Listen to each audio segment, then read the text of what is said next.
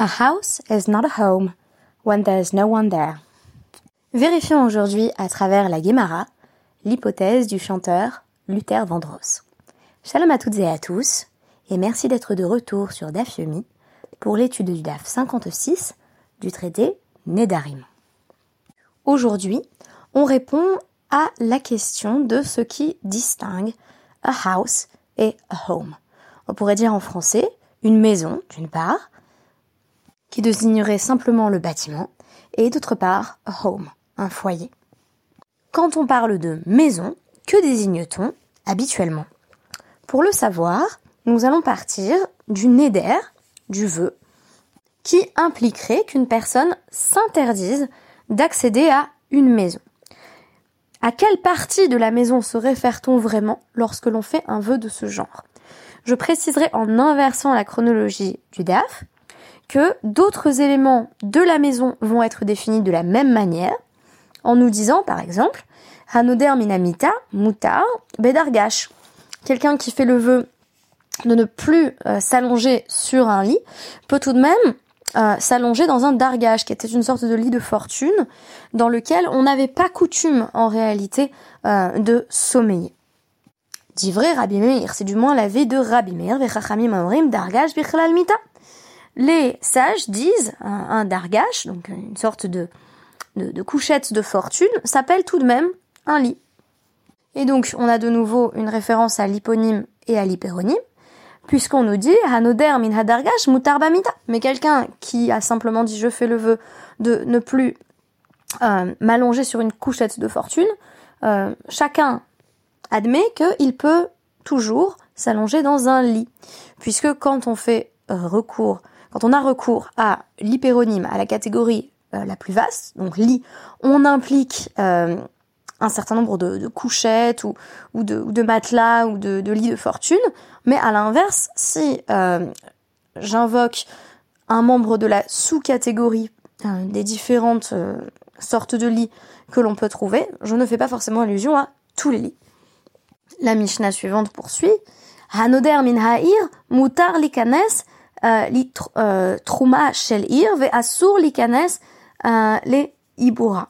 Donc quelqu'un qui a fait le vœu de ne pas pénétrer dans une ville peut malgré tout marcher dans le troum, donc le périmètre de Shabbat qui entoure cette ville, donc de de, de, de 2000 coudées autour de la ville, mais ne peut pas rentrer véritablement dans les Ibura, c'est euh, le périmètre qui se situe juste autour de la ville, donc vraiment 70 euh, coudées tout autour de la ville. C'est peut-être ce qu'on pourrait appeler à l'époque de la Guémara l'équivalent de la banlieue, euh, mais si on pense banlieue parisienne, effectivement, on va pouvoir se retrouver très loin de Paris, alors que là, c'est vraiment une définition très restreinte qui fait allusion à un espace très très proche de la ville. Aval hanoder min min Et quelqu'un qui dit je n'entrerai pas dans cette maison, euh, il peut malgré tout se tenir donc à l'extérieur de la maison, mais pas euh, dans cet espace liminal, minha agaf, euh, donc sur le pas de la porte et à l'intérieur de la maison.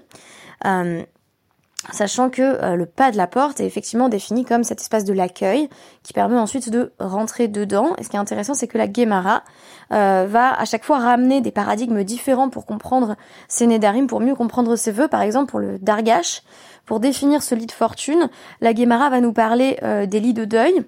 Euh, quand un lit est considéré euh, comme un véritable lit et que l'on est est en deuil, en situation de Avelout, on doit à l'époque de la Guémara retourner le lit, c'est-à-dire le rendre moins confortable. Euh, or, si euh, le dargash n'est pas un lit, alors il n'y a pas besoin de le retourner. Donc, ce qui est intéressant, c'est que le paradigme de comparaison, ça va être le deuil dans un cas, et euh, pour cette notion de d'espace liminal dans la maison, donc minhaga velifnim, l'exemple qui va être donné, c'est celui du du Kohen, dont on nous dit que quand il vient purifier une maison, ou à l'inverse, dans ce cas précis, va, va yasgir la mettre en quarantaine. Donc il s'agit bien entendu euh, dans ce cas précis euh, de l'habitation euh, d'un lépreux. Donc on nous dit effectivement en référence à Vaïkra 1438 que le Cohen se situe donc elle petach habayit, donc il, sort en réalité de la maison et il prononce effectivement cette quarantaine sur la maison avec une idée de distanciation. Notons au passage que dans le traité Moed Katan, euh, on a une association constante entre euh, le Havel et le Metzora. Donc c'est pas la première fois qu'on retrouve ensemble euh, dans la même catégorie d'ostracisation, si vous voulez, le lépreux et l'endeuillé. Donc c'est très intéressant que les Nédarim soient également associés à ce champ sémantique des formes d'exclusion sociale, puisque je rappelle que par un Néder, on s'interdit d'avoir accès en général à voilà un espace commun ou à une nourriture qui pourrait être partagée et donc on va effectivement se distancier. On peut parler euh, d'une forme de de création euh, personnelle d'un statut d'exclusion, tandis que l'endeuillé ou le pestiféré euh, n'avait pas grand chose à voir avec ce statut, c'est-à-dire qu'il n'est pas directement responsable, le nodaire, lui, celui qui fait un vœu, euh, s'est placé dans cette situation et se voit donc associé euh, à des paradigmes euh, d'ostracisation sociale. Ramenons maintenant notre définition de la maison, puisque c'est vraiment ce qui m'intéresse. Donc, on nous parle maintenant d'une personne qui a fait le vœu de ne plus entrer dans une maison. Donc, si vraiment je ne m'entends plus du tout avec quelqu'un ou je juge que c'est une personne toxique pour moi, je vais dire que cette maison, habait, soit pour moi euh, Konam, Korban, enfin soit euh, donc euh, distancié de moi, soit comme un objet sanctifié auquel je n'ai aucunement accès, et donc je n'ai plus la possibilité de pénétrer dans cette maison. Précisons toutefois, Anoder min c'est la Mishnah qui m'intéresse, Moutar, bah Alia peut tout de même rentrer dans alors le l'étage supérieur, euh, donc au départ, je me suis dit bon ben ça doit être euh, tout simplement le, premier étage. En réalité, à Alia, la plupart du temps, euh, dans la Gemara, bon quand il ne s'agit pas d'une partie du corps féminin d'ailleurs, c'est plutôt le, grenier. Donc c'est là où on va effectivement entreposer de la nourriture. Donc ça c'est vrai Rabbi Meir, Vechachamim Omrim, Alia Bichlal Habayit. Et les sages disent en réalité l'étage du dessus euh, donc qui est potentiellement là où on allait entreposer euh, euh, la récolte, la nourriture, ça fait partie malgré tout de la maison. et de même, recours à l'hyponyme et à l'hyperonyme, Hanoder Minalia Mutarbabait, quelqu'un qui dit je n'entrerai plus jamais dans ton grenier, il a le droit d'entrer dans la maison. Euh, notons que l'avis des Chachamim repose aussi sur euh, la logique pure, c'est-à-dire que comment euh, accéderait-on au grenier d'une personne à moins de passer par le toit, sinon en passant par le rez-de-chaussée? Or, le rez-de-chaussée est interdit. Bon, on peut imaginer certains scénarios où on arrive par, par le toit. On en avait parlé d'ailleurs dans le traité Rouvine, de possibilité de relier les toits entre eux, mais c'est pas la méthode principale, la méthode la plus commune pour rentrer dans un foyer. Il faut bien le reconnaître. Donc moi, ce qui va m'intéresser, c'est d'expliciter la vie de Rabbi Meir et la vie des sages. Comment j'ai compris la vie de Rabbi Meir dans un premier temps Je rappelle que pour Rabbi Meir, si j'ai dit je peux plus entrer dans la maison de Tali, je peux malgré tout aller euh, au premier étage. Au départ, je me suis dit bah le premier étage, c'est là où il y a les chambres. Euh, en réalité, euh, c'est une compréhension qui est contemporaine de, de, la, de l'architecture d'une maison. donc au départ, je me suis dit, bah, ça doit vouloir dire que ce qui se joue vraiment, la définition de, du baït, de la maison, c'est les espaces communs. Donc c'est là où on est ensemble. Tandis que à l'étage, bah, on aurait par exemple les chambres.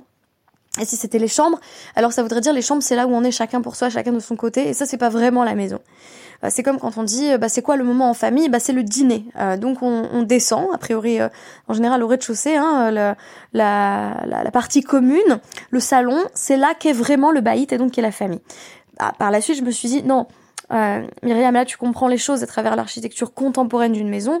Donc, si on voulait vraiment redevenir, revenir à un sens très euh, chatique et aussi fidèle à l'architecture des maisons à l'époque de la Guémara, il est plus vraisemblable que euh, bah, Alia, c'est là où on entreposait des choses. Donc, euh, que vient nous dire Rabbi Meir à mon sens La véritable maison, c'est donc toujours les espaces communs, c'est là où on est ensemble, c'est là où il y a des gens, et là où on entrepose simplement de la nourriture, euh, c'est pas considéré comme faisant vraiment partie de la maison. Donc on pourrait avoir ici une opposition et une distinction entre euh, entre euh, l'expérience euh, de la famille comme vécue et la matière. Donc ce qui sous-tend l'équilibre familial finalement pourrait être compris en deux sens, à la fois un équilibre émotionnel qui se trouverait plutôt euh, au ground floor, donc au rez-de-chaussée, dans les espaces communs, et on aurait par ailleurs la survie matérielle de la famille. Et Rabbi Meir serait en train de nous dire, attention, l'essentiel c'est bien là où se joue justement l'hospitalité, là où se joue l'accueil, là où se joue le partage. Et les sages viendraient nous dire là-dessus, Alia Vichla la Non, tu as besoin de ce qu'il y a dans la Alia pour penser la maison. Donc, a house is not a home unless you have an aliyah. Euh, on a besoin de euh, de cet étage supérieur, on a besoin en fait de ce que ça vient représenter, c'est-à-dire pour moi euh, l'appui dans la matière. Donc le fait en gros que les greniers soient pleins. Ça aussi c'est la famille. ce n'est pas seulement effectivement le fait d'être physiquement dans le même espace, c'est ce qui a rendu ça possible, c'est-à-dire un certain équilibre, qui est notamment un équilibre financier, matériel, le fait de d'avoir quelque chose aussi à offrir, même dans le cadre de l'hospitalité. Et donc ça aussi c'est le foyer. Voilà comment j'ai compris du moins ce passage. De nouveau, dans le cadre de la Gemara, euh, les sages vont nous ramener un pasouk qui cette fois-ci semble contredire l'idée que euh, le rez-de-chaussée et euh, le grenier, donc l'étage supérieur, font partie de la maison. on nous cite donc Vaikra 1434 et il est toujours question effectivement des lois d'une maison qui serait touchée par la peste. Donc là encore, on se situe dans une continuité de figures comme le, le, le Metsora ou le Havel, donc le pestiféré ou l'endeuillé, qui réapparaissent de ça, de là, euh, avec une association implicite au Neder. Donc je rappelle que ma lecture, celle que je vous propose, c'est faire un vœu, c'est se rendre semblable à l'endeuillé et au pestiféré, qui sont des exclus de la société traditionnellement, voire des parias, de façon provisoire. Sauf que le Neder peut ne pas être provisoire si l'on ne parvient pas à faire de Hatarat Nedarim. Donc là encore, une sorte d'avertissement sous-jacent de la gravité du vœu. Donc on nous ramène quoi comme pasouk? Je disais Vaikra euh, 14.34, qu'est-ce qu'on nous dit? Bevet Eretz, euh, donc c'est Achosat Terem Ketiv. Il est écrit donc euh, dans la maison de la terre qui vous appartiendra, euh, puisqu'il s'agit d'une annonce qu'Hachem fait au sujet des, habitations des Hébreux en Canaan. Donc on nous dit quand vous allez hériter justement d'Eretz Israël et que vous aurez ces situations de maisons contaminées euh, eh bien voici ce que vous devrez faire. Et on nous dit à ce sujet, on pourrait dire donc euh, de mechabar be'ara bait alia halo mechabar be'ara. Donc on pourrait penser à partir du passou que ce qui est directement lié au sol, c'est ça la maison. Deuxième définition euh, avec laquelle les sages vont jouer, la maison, c'est ce qui est ancré dans un sol, dans une patrie, dans une terre. Euh, et donc plus une définition forcément axée autour de la famille euh, et autour de l'espace du partage, mais plutôt une terre commune partagée qui concernerait cette fois-ci toutes les maisons. Mais Alia, l'étage supérieur, Halom n'est pas directement relié, n'est pas ancré dans la terre. Donc, dans le cadre effectivement euh, des lois qui touchent euh, la lèpre, on ne va pas considérer que la alia fait partie de la maison. Et les sages vont avoir besoin d'avoir recours au pasouk suivant, euh, donc Vayikra 14.35, pour nous dire attention, on va malgré tout impliquer la alia, nous dire alia bichla la baït, parce qu'il est écrit bevet les ribouyailles.